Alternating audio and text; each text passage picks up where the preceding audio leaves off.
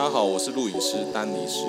我是空姐伊娃，我们是 Playground Wedding 美式婚礼录影团队，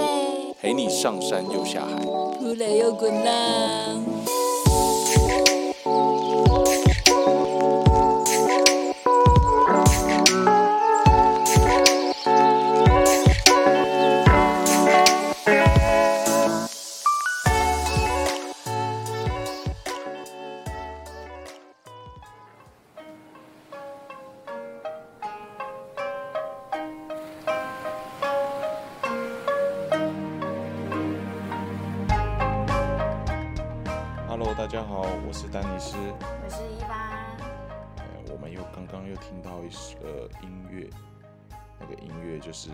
冲绳的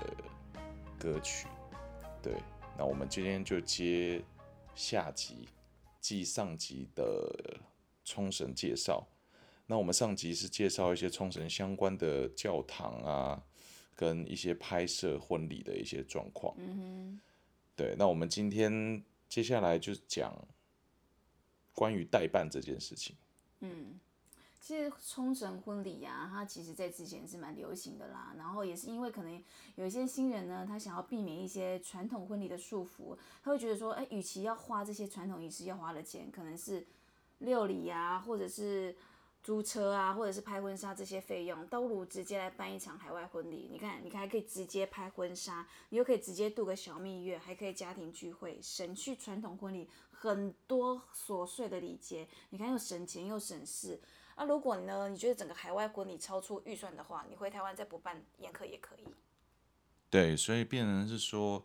呃，代办这件事情啊，我觉得，因为有，因为有时候我们很接到很多客人，很多新人在跟我们沟通冲绳拍摄的时候，他们都会觉得说，呃，很日本教堂有好多限制哦，然后导致他们怎样东西怎样东东西都不能拍啊，或干嘛，或时间很赶啊，或者是他们要携带台湾的摄影师过去啊，会有一些困扰啊。所以这时候我们，因为之前我们有拍摄过一组香港的新人，那香那组香港的新人呢，他就是呃跟他们香港的代办，然后订了冲绳教堂的这个婚礼，然后后来找我们去拍，就后来我们进去以后拍摄的状况就都很顺畅，然后都完全就是呃跟那边教堂的人员都相处的也不错，然后就会觉得说，诶，为什么？我们可以那么轻松就进去拍，然后，然后他们后来好像据了解，香港的新人有跟我们说，他们付的吸入费也没有很贵，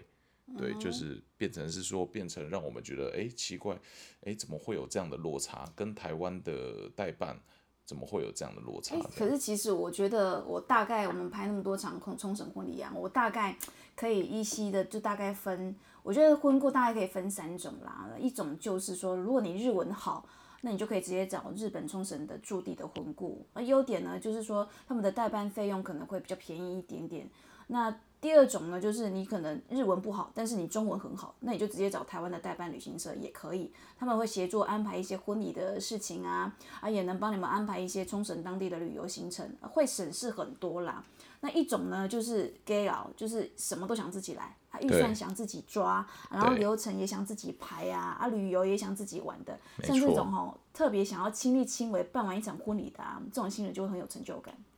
对，就是那种比较属于控制狂一点的新娘。对了，我其实觉得我算是这种亲力亲为的，因为就想要抓一下预算嘛，怕怕旅行社哎吃的也不好，睡的也不好，那倒不如自己、呃、花一点时间，然后爬一下文这样子。对啊，因为想说就那么难得找了很多朋友一起去海岛旅游嘛。嗯，对对对，所以这个部分就是说，我们有时候都会跟客人，台湾的有时候客人会问我们，那我们就会把我们今天跟他讲，我们就会说，诶，你可以试着去找香港的代办看看，嗯，然后去谈谈看，搞不好有机会就可以谈到一些不错的福利。然后可以让一些呃，就是台湾可能没有办法办到的一些福利，这也是香港的新人教我们的啦，所以我们才知道这样有原来原来台湾婚代办婚顾跟呃香港代办婚顾跟冲绳代办婚顾有这一些的差别。对，不过我觉得就是目前就是今年呢、因为因为那个是大概是两两年前左右的差不多，的状态，那现在我就不确定。那所以说现在有听到我们的新人，如果你们听到这些资讯，你们还是可以去查查看呐、对，嗯因为毕竟去年开始疫情就没有办法其实光出国了嘛。冲绳海外婚礼的，其实网络上已经有很多文章可以去，大家可以爬一下文，做一下功课啦。对对对，所以大概这个代办的这个 mega 大概分享给大家。嗯哼。那再来就是我觉得冲绳的天气，天气这件事情就真的是，嗯，他们那边其实蛮常午后雷阵大雨的。对对对，就是突然就会一阵那个雷雨这样子，嗯然后一下子乌云走了，然后又晴天晴空万里。我大概有做过功课，我觉得我们每次去呀、就是大概五六月份的，五六月底呢，大概五月底六月初的梅雨季节会比较严重一点点。然后，但是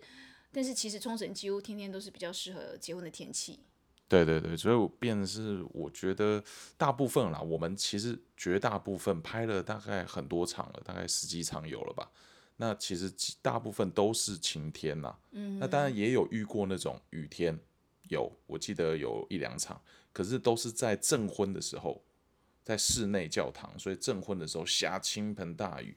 然后新娘可能就比较焦虑一点。对，因为就就是边边看誓词边讲话边看窗外这样子。对对对，所以变成是说，我觉得这个部分，但是刚好证婚一结束，然后他们要出去外拍的时候，哎，突然乌云就走了，然后整个就大晴天，哇，那就就大家就疯疯狂拍啊，然后新娘就突然很开心了，这样，嗯，对，对对，就就是也蛮常发生这样的状况。那也有就是说啊，最后外拍还是有雨，可是最后因为他们去宴客场地，然后后来又出晴天，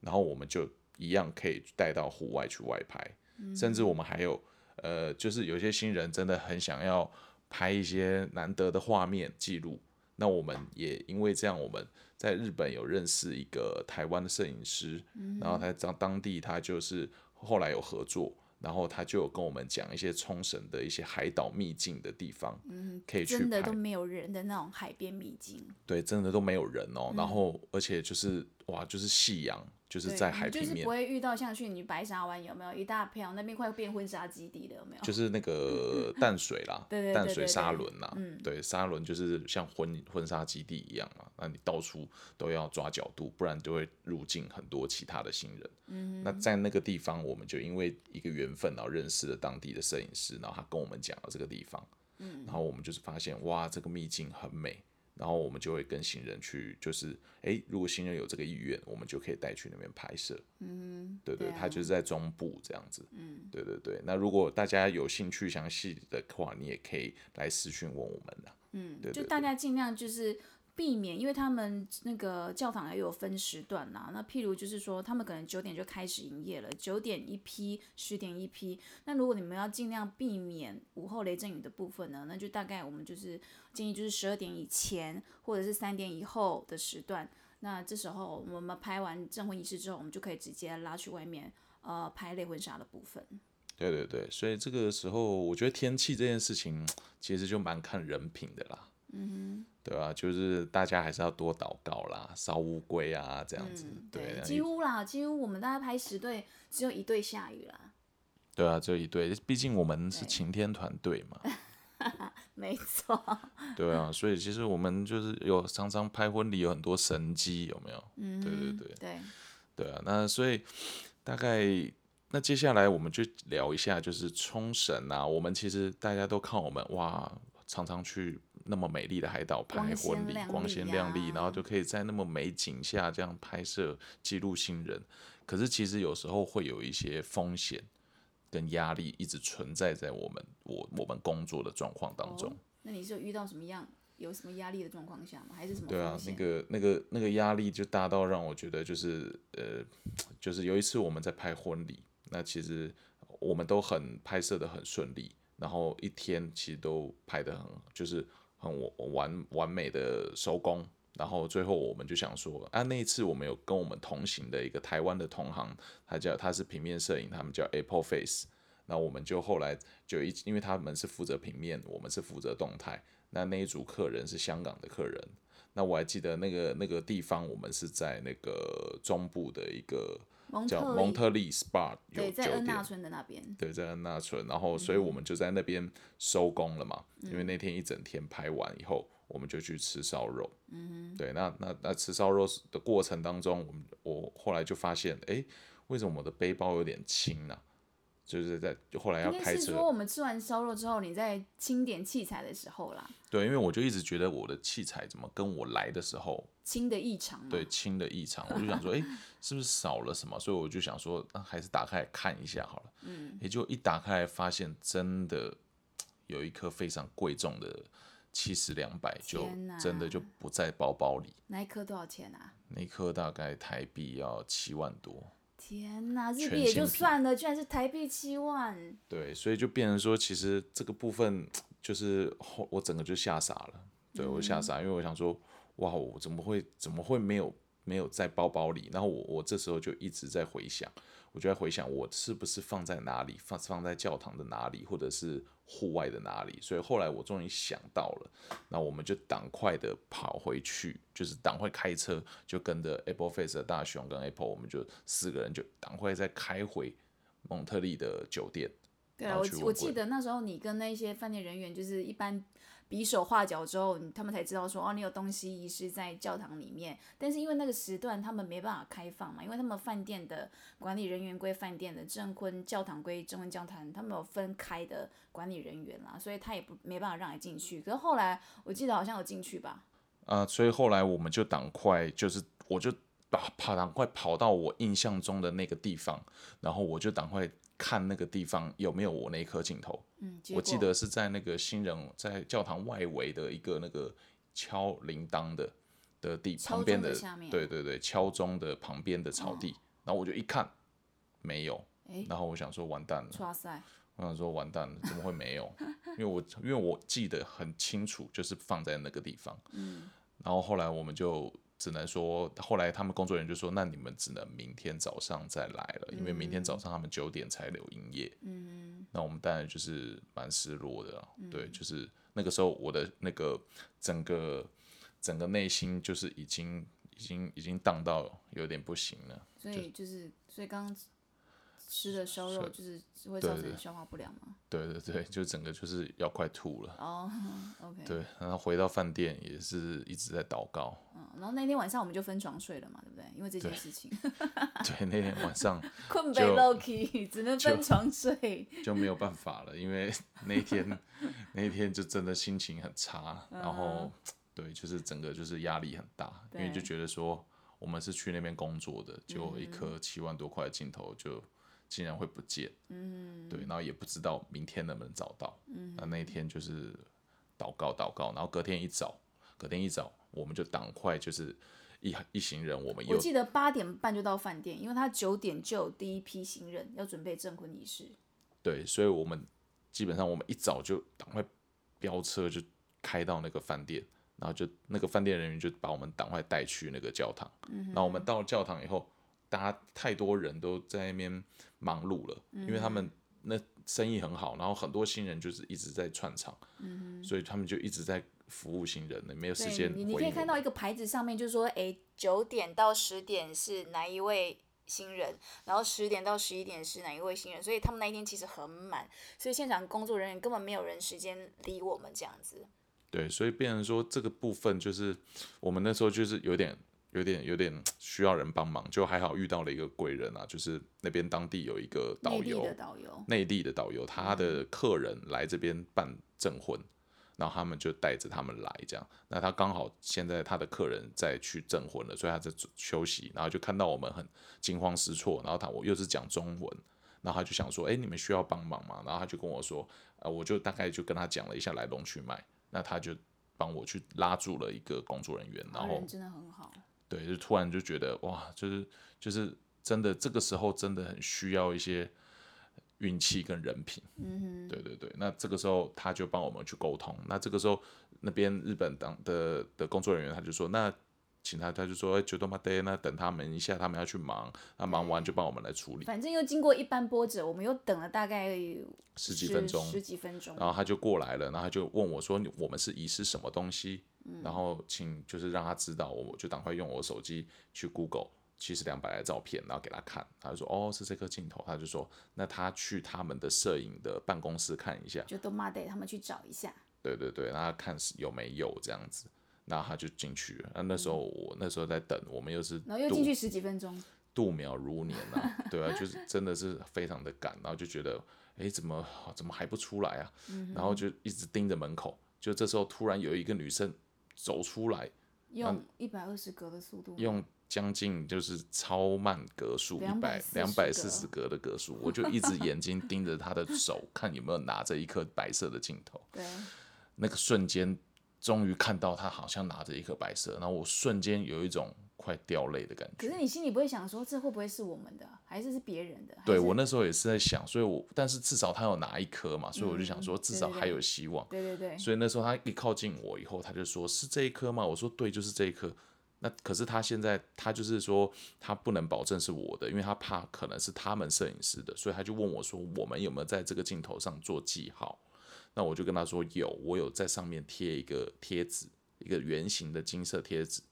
所以这时候要跟大家讲，所以有时候你们大家的一些器材啊，还是尽量要做一些记号就。像小朋友会做那个姓名贴，有没有？他会在每个铅笔盒啊、每支笔上面都贴，他们也是怕就是会遗失跟小其他小朋友的笔搞混这样子。对，所以变成说，呃，我就跟他讲完以后，他就说，哎，那那应该就是你的，因为他就是看到镜头有有这个贴纸，然后他就还给我了。那这时候我整个心里的大石就直接就是击碎了，喷泪了。对对对，就直接就是沉沉，终于荡下来了，然后嗯整个就是真的眼眶泛红，嗯因为我就觉得说，啊、这七万块回来了。晚上终于可以同床了，是吗？对对，然后晚上，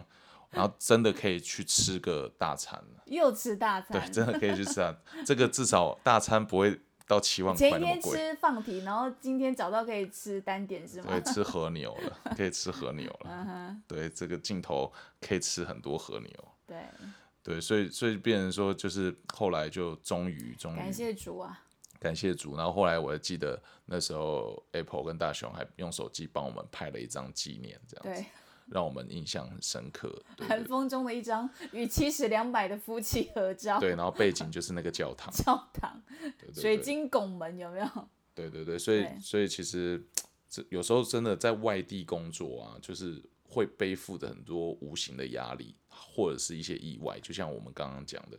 譬如说天气，譬如说不可抗力嘛，天气嘛，然后再来就是可能像我们这种，有时尤其是这种流程很匆忙，然后我们又只有双机，对啊，然后就会很赶。海外其实人力有限的，因为其实，在台湾的话，我们一般拍摄婚礼至少是三到四机，然后这些器材的的的的安全呢，其实都是摄影助理他们会。通常是第三期或第四期，他们会协助去去收纳，所以他们我们通常是直接丢给助理，他们就会直接去去放置他们该放的位置。可是海外就只有两机呀，你丢给我，我又要去忙其他事情，难免一定会有踩的时候嘛。对，所以这个时候真的是有时候真的要胆大心细，然后屁还要也要很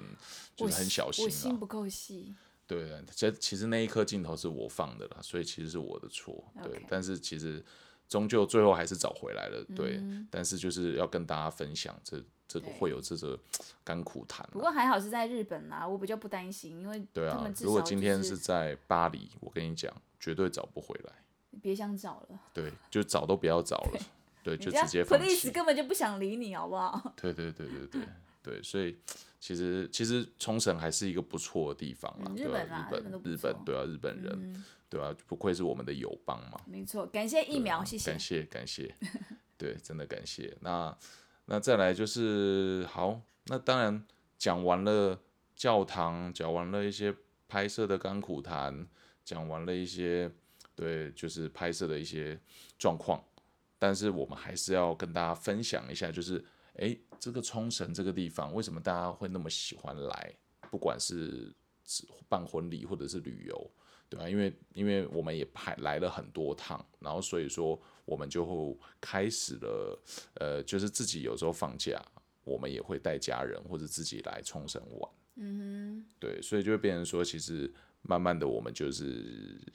想分享一下，跟大家，就直分享一下。接在当地租车啊，然后啊，对了，租车，我突然想到一件事情，这也让我印象非常深刻。哦，对对对对对，就是就是你你的印象深刻就是你掉七十两百那那那时候嘛，可是我印象深刻就是我就是忘记带日文翻译本，对对对对对，就是就是因为因为日在日本开车你需要一个日文翻译本，这日文翻译本你就是去台湾的监理站去申请一张纸就可以了。对，大概台湾办一张其实是一百块钱啦。对对对，所以变成是说这个这个状态下，我们那个时候因为我们可能没有没有，这这要怪我，因为我太 gay 佬了。我真的以为国际驾照可以横行每一国，结果没想到日本冲绳他们不吃这一套，他们就是执意就说你得必须拿日文翻译本的的驾照来给我们看，我们才可以让你租车。对，所以变成是说，那我们就没有带到，我们就那一次只有带到国际驾照，嗯，就后来他就说不行不行，对，然后但是我们到了那个租车的地方 OTS，因为我们那时候是中午到，大概中午到达冲绳，然后呃他们那边就是到了 OTS 以后，他就说那他就赶快帮我们想办法，他就说诶有个地方他可以去叫我们单位，就就类似日本的监理站、啊，我不得不称赞 OTS，他我记得是凌空营业所之类的，反正就最靠近冲绳机场的那一个 OTS 租车站，他们真的是人超 nice 的，而且他们知道你遇到问题，他们并不会说，诶，就你自己想办法喽，没有，他们就是帮你解决事情这样子。对对，所以他们就赶快帮我们叫了计程车，那也知道我们语言不通嘛，所以就还顺便帮我们跟计程车司机沟通说我们要去哪里，然后到了那边我们要办什么证件，然后到时候办完以后再载我们去另外一个 B 点去租车，所以他就交代的比较清楚，然后我们就赶快上车就过去了。对我记我记得好像那个租车那个什么那个那个办事处是在国际通附近对对对反正就是要找呃我我有爬过文，他就是说是是在台北驻日经济文化代表处那霸分处，可以在那边呢就是哦带着你的护照跟台湾驾照很厉害，有。把这个名称记起来。对，这很重要，这出外人非常重要，因为谁像谁会像我那么天兵啊？没有，就是 这有时候难免的嘛，对啊，有时候真的是就是没办法，就忘记了，那就只能赶快想办法。那、嗯那我们现在就是后来这个司机也一路就是很快，就是载着我们，因为那时候就是赶十二点前，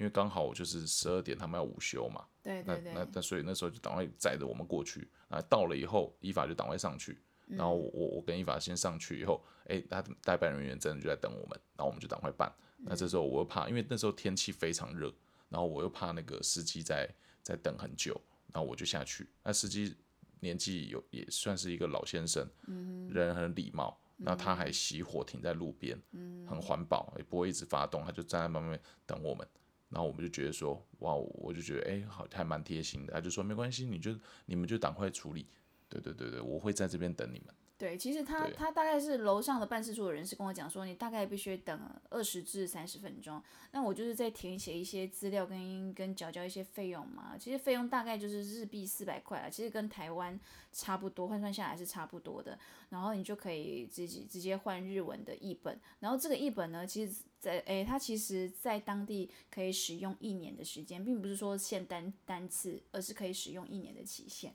对对对，所以后来我们当然就顺利的申请到以后，那这个司机就马上就载我们到另外一个 B 点的 OTS 去租车了。嗯，对，那完成了这一次的任务。嗯，那也惊险的就把这一次的我们的失误就化解了。对，然后我们就赶快开着车去跟新人会合了。对对对，所以有时候真的啊，像这种东西，如果没有人没有遇到好人，没有人帮我们或什么，我们真的来不及，我们真的就会就真的，因为这个东西是你花钱，你有钱也不也没办法租车，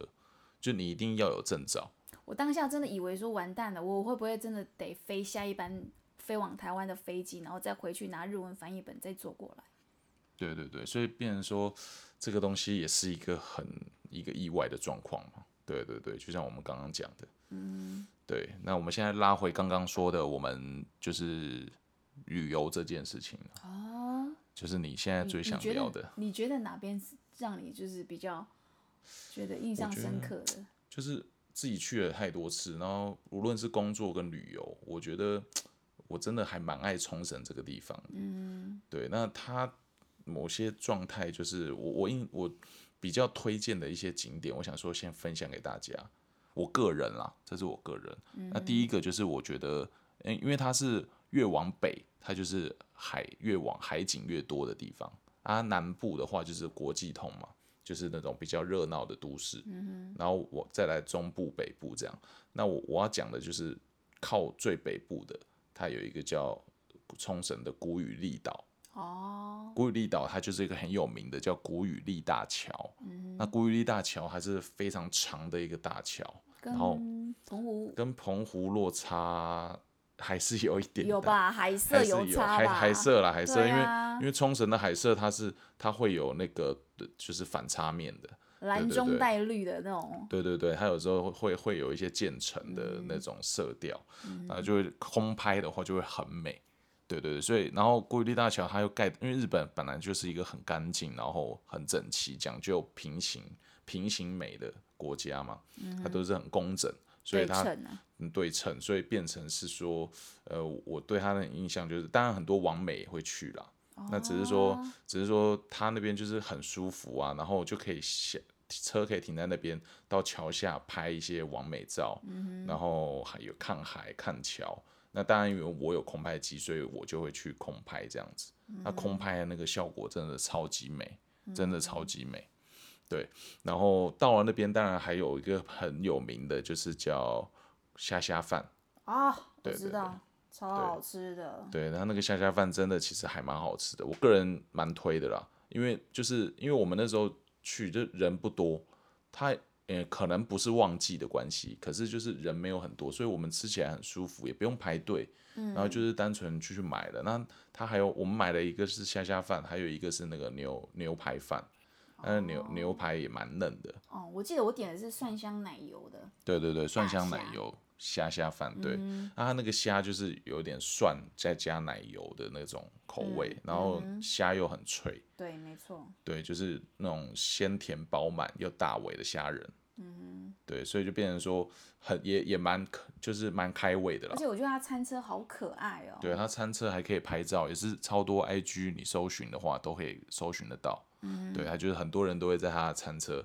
像露营车的那种外形。而且我记得，我记得他有特别介绍说，他是用夏威夷的方式来把它，就是夏威夷的做法，啊对对对对对，对，所以它整个很营造就是很那个夏威夷的感觉，很海岛的感觉。对对对，对啊，所以就是就是那边我就觉得还不错，然后在那边散散步、看看海，然后吃饭啊，然后吃喝个饮料，这样很悠闲。嗯对，吹一下海风，我就觉得那边还不错，就是可以去去去一下。那当然，其他的地方还有那个像是呃水族馆，那就不用讲了嘛，那很多人都会去。真的就适合老人小孩都全家大小都适合去对对对，对就全家大小各种年龄层都可以嗯去。其实是冲绳，其实很 nice，是你只要推着娃娃车，你到哪里都很方便。对，而且我近期还新闻有报道，冲绳水族馆里面有一个金鱼，怎么了？就是它离开了，哦，真的哦，很有名的，很大一只的。哦，对，好像是这几天就离开了。对，嗯在今年。对，但是我相信还是会有更更可爱的那个动物跟那个鱼鱼群。对啊，只是说刚好啦，就刚嗯好我们在录的这一集，诶，就是我刚好有看到这个新闻报道。好可惜哦。对啊，对啊，那那当然再再来就是我再来再来推的一个岛，就是它是在冲绳机场那霸机场附近的岛，然后它是有白号称白色希腊建筑的，哦，我知道，那那边我们好像三四个小时都出不去，哎，对对对，那边就是叫冲绳的赖长岛，超美的。对，它就是像是冲绳的希腊一样，嗯哼，它那个地方就是它那个地方很特别的是什么？它那个地方可以看到飞机的起降。哦，你可以看到每一台每一台飞机的升降，然后你又可以看到夕阳，然后又可以看到海，然后又可以逛街，然后又有很多各种不同风格的餐厅跟店家。它有点像小希腊的感觉吧？对，它就是有点小希腊，因为它所有为什么叫小希腊白色建筑？因为它就是里面所有的外观的店家外观全部都是白色的，而且用的很干净，然后你拍照就是感觉很很漂亮，色系很统一，然后里面的店也都很文青，然后要不然就是很多那种收藏品，哦，吃的也好吃，然后餐厅也买。对，餐厅也都蛮好吃的，像是、嗯像是那个我们就会去吃那个松饼，哦，它超有名的。对，它很有名，就是真的是就算是淡季也是很多人会去买对的。啊，对啊，就是那个松饼口感蛮特别的，然嗯后吃起来就是就是软绵绵的松饼，对，对。然后又不会太甜，嗯对，所以就就是变成说那个地方，我觉得如果是情侣啊，或者是哼，帕梅亚有没有？约会啊？很适合去那边。对，真的很适合，就是在那边整个下午泡在那边，真的都逛不完，你就可以吃个饭，然后看一下飞机起降，然后夕阳海景，然后起来饿了再去吃餐厅吃个拉面或吃个有名的里面的一些餐厅，然后再去逛逛街。而且为什么我说三四个小时出不来？除了东西好吃之外，我觉得它每一个点都很好拍，对对对，它餐厅里面，然后它每一个角度都很好抓，一随便一面是。靠海，呃，一面是靠很白的那个建筑物的那设计感的建筑物的景景色，嗯就觉得哇，这就都无死角啊，嗯所以就觉得说，哎、那边真的蛮特别的，对，规划的很好，我应该是要这嗯样讲，规划的很好。像台湾，我觉得应该也要效仿这样的东西，哦对，对对对啊，就是我觉得还蛮蛮不错的啦，嗯对，蛮不错的。蛮会规划的啦，其实。对，所以这是这个是赖长岛，所以我嗯刚刚讲了就是古语力岛跟赖长岛。那嗯大家应该会想觉得说，哎、为什么冲绳要怎么那么多？就是我怎么都在讲岛？因为其实冲绳它本身就是海岛，它有很多个小离岛嘛。嗯所以所以其实它那小离岛有些都会有各种不同的特色。那我比较推的就是我刚刚讲的这几两个岛是都不用不用坐船，它开车就可以到的。嗯然后又又是可以有特色的岛。对，下次哎，下次我们要挑战跳岛。对对对，我的目标是接下来是要去跳岛，之后有机会，我就是要坐船到其他的岛，也是冲绳的离岛。嗯哼，对对对对对但是其实我没有那么爱，就是我我我我也可以去这些岛啦。但是你知道，我就是少女嘛，都喜欢去 shopping 啊，去一些就 Outlet 呀、对就就是像是就永永永旺有没有？哦，那个真的是、也是就是没有三四个小时出不去。永旺就是一个很大的 shopping mall，它在中部吧？你把小朋友直接丢在一楼，让他看水族馆看过瘾，你大人可以放心的去 shopping。对，因为它一楼也是有一个一个很蛮大的那个水族缸，一个对水族缸这嗯个缸，然后里面就是也是养了很多漂亮的鱼。嗯，对，所以所以这个部分就是变成呃永旺真的是蛮好，我真的一天其实逛不完啊，对啊那，真的很大，东西也好吃。对，真的很大。然后它那个感觉就是整个动线设计啊都还不错。哎、我觉得以后不能两三点录这种东西，这实在录到一半肚子这样边讲，肚子会很饿哎、对啊，我就是觉得说 没关系啊，我们就那我们现在来讲一下那个 讲别的，我们我们就来讲一下像像是国际通啊，哦，对，国际通就是大家一定会去的嘛，百分之百，只要是吉安啊，基安嘛，又是 shopping 的地方。对啊，就是基安嘛。嗯那基安基本上就是那种你就会看到那种凌晨两三点都还一堆旅客在那边买东西很，好买啊，又免税。对，就是真的很便宜，真的是嗯比台湾的便宜很多。对啊，对，所以这一点要强调，所以他所以大家一定都会去那边逛可是要注过。意看哦，因为它很多东西都是 made in China。对对对，但是其实就是那个地方国际通，那我我印象很深的是，呃，我们有一次午呃去去国际通逛街，我记得是大概中午，也是中午到达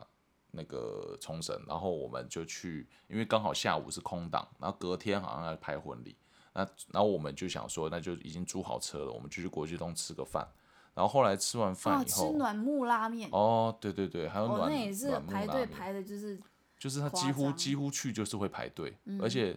排队他们老板还是还还会希望你排整齐哦，嗯守秩序的排。对，，守秩序的不要挡在路中央的不要挡在路中央，然后不要吊儿郎当在那边什么，对，就是反正就是他希望你是很，很有秩序的排队，排队就至少一个小时起跳。这完。全就是有一种职人精神在经营拉面的感觉，嗯对，然后但是生意超好，但是实际上真的是蛮好吃的。很好吃。那你觉得它跟那个一兰比，你觉得嘞？这不一样啊，这要看跟谁吃嘛。哦，对了，或者是对，或者是说，看我我觉我个人觉得啦，我个人觉得暖木的拉面啊，它它的它，我觉得它有个优点就是它一因为一兰能点的东西大概就只有面，嗯那就没了。嗯可是它可以点一些那个煎饺，然后还有那个猪肉拌饭，对，就是有一些没些有吗？我不知道哎、哦，可能是看价钱，我们没有点过吧，都只知道要点面这样子。就就我印象中就是软木那时那边就是可以点蛮多的，而且它、嗯它的那个面条其实跟一兰也很像，可是我觉得软木的面条会再细一点。对，它有分嘛，它有分很多种面条，然后口感它都有分。嗯，对，就是然后它的汤头，我个人觉得真的蛮好喝的。我觉得日本拉面你很难踩踩到雷啦，对对对随便转角处都很好吃。对，所以所以其实对啊，那那那个地方就是在国际通那个软木，我们都是去吃，就是去吃国际通的软木。嗯，对对对。那我们吃完后来就出来逛街，然后逛一逛就发现，哎，奇怪，怎么国际通的马路都完全是呃没有车？哦，无车日，对，那那一天我就发现，哎，那天是下午嘛，嗯所以所以我们就发现哇，怎么都没有车？然后因为平常平常那边永远都是车水马龙，对啊，然后一堆车在排队，在在塞车，因为很多游客嘛，所以就变成说每次都是要就是要等啊，排队或者过马路啊，然后突然就发现大家很悠闲在那边散步，然后很多日本人带着自己的小孩，然后一家一家全家人这样在那边马路上赛跑，然后要不然就跑步，小朋友在那边奔跑，然后就完全没有任何的车辆，然后我就觉得哇，是怎么了？就后来才发现，后来去手机查了一下，发现好像他们是一个就是一个活动还是怎么样，他们固定就是会让国际通有一个时段就是不会有车，哦，然后然后大家就可以在那 边去散步啊，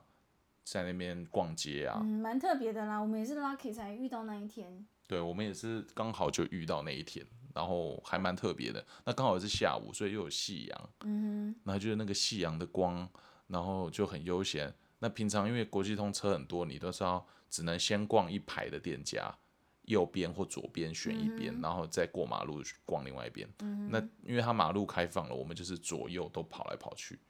就变成说可以一直逛街，然后很悠闲。嗯，然后其实逛到最后，每一家店卖的东西都差不多。对啦，差不多。可是有一些吃的啦，甚至因为这样的关系，我们还逛到很后面。哦，哦，它旁边有个小市场，就是在国际通旁边有一个，嗯、就专门在卖一些海鲜市场。然后我记得那时候我们就是外面已经就是逛到不想再逛了，我们就走进了市场，然后后来发现，哎，越逛里面反而越有味道，哎，对，就不是不是那种臭腥味的鱼市场味道，而是那种他们的复古的味道。对，就是在那个那个叫什么那个汤基科德嘛，呃，基安啊，基安在基安旁边的有个市场，大家应该知道，有去的应该就会知道，就走进去，走进去里面卖很多赠品啊、纪念品相关的，然后你再往里面再走，要走很深，然后我们后来就看到，哎，还有卖那个，还有市场，还有市场卖水果，它的那个哇，那个橘子都超甜，再往进去一点，反而有很多一些文青店。对，就有一些风格的一些职人的店，然后你就觉得诶蛮有趣的。然后我们那一天刚好那天里面刚好有一个在办一个太鼓打鼓的活动，然后就看到很多哦。人坐在那边听，然后他们就在演歌跟打太鼓，然后就觉得哎、诶就很那个下午就我就觉得就很自啊在。我只有注意到旁边有卖章鱼烧，哎，哦，对对对对，章鱼烧也是有，我们也是超大颗的，哎。哦，也是超就跟大阪的很像啊。对，就对是就是软中带一点 juicy 的那种章鱼烧。对对对，所以这个部分就是那一天就逛的蛮舒服。我们也是就是边走边看啦，然后对结果就是有幸就是可以遇到就是一些小店啊，然后小小小的一些秘境啊这样子。对啊，所以当然我们刚刚讲的都只是冲绳的一一些简单的旅游状态，嗯对它还有更深度的，譬如说浮潜、深潜，所谓的蓝洞，哦哦，蓝洞哦，蓝洞对我怕又要讲下一集的。对啊哦，我，们蓝洞先跳过好了。对对对，就是我们其实已经就是去了蛮多冲绳的景点了啦，然后呃一些大小秘境啊，或者是一些旅游的状态，我们大概都大概都都去过了。对，我们要谢谢这些就是带我们去冲绳的这些新人，给我们这些机会，然后让我们可以在在服务你们的过程当中，然后让我们自己也也达到一些就是放松的一些机会。对，所以就是那有时候也是觉得还蛮感谢他们的。对，那当然我们一定是用百分之百全力在帮你们拍然尽力而摄，为。对啊，在那么美的地方，一定要好好的帮你拍好。对，对，所以这大部这个状态就是我们大概就是分享给大家，就是整个冲绳从拍摄，然后从一些大小事，嗯，然后还有一些不可抗力的一些意外，可能、对，就是我都是发生在我们自己身上的。对了，对对对，所以这个部分，然后还有再来就是旅游嘛，嗯，一些好玩好吃的基本款，然后大概推荐给大家。那如果大家还有什么兴趣，或者是你对冲绳还有一些婚礼这一块，还有一些想法或者是一些问题，或者是你想要来我这边询问，哦，请洽粉丝专业请，洽粉丝专有业，专人为您回复。对对对，我们的小编会帮您给你一个完整的解答。是的一，一些费用啊，跟一些状况，我们都可以完整的回复您嗯这样子。对，那今天这一集就是希望大家会喜欢这这这两集啦，嗯上下集就是冲绳这件事情。嗯，那在下一集呢，我接下来就会开始分享另外一个国家，哇就是印尼的巴厘岛哇，巴厘岛也是大概去两三次吧。库塔。对库塔，对，库塔就是哦，他们一个不止两三次哦，我真的吗？好几次了，也哦是六五六次了。嗯，对啊，就是也是一个非常美的海岛国家。嗯，呃，不是，呃，就是一个海岛啦。嗯，对对对对，那那下一次我们就会再分享给大家。印尼我家觉得应该也会分上下集。对东南亚很好讲啊。对对对，东南亚很讲。那这个时候大家如果反正不能出国嘛，大家就可以来听一听这样子对，。蒙提亚矿买啦。对，那大家记得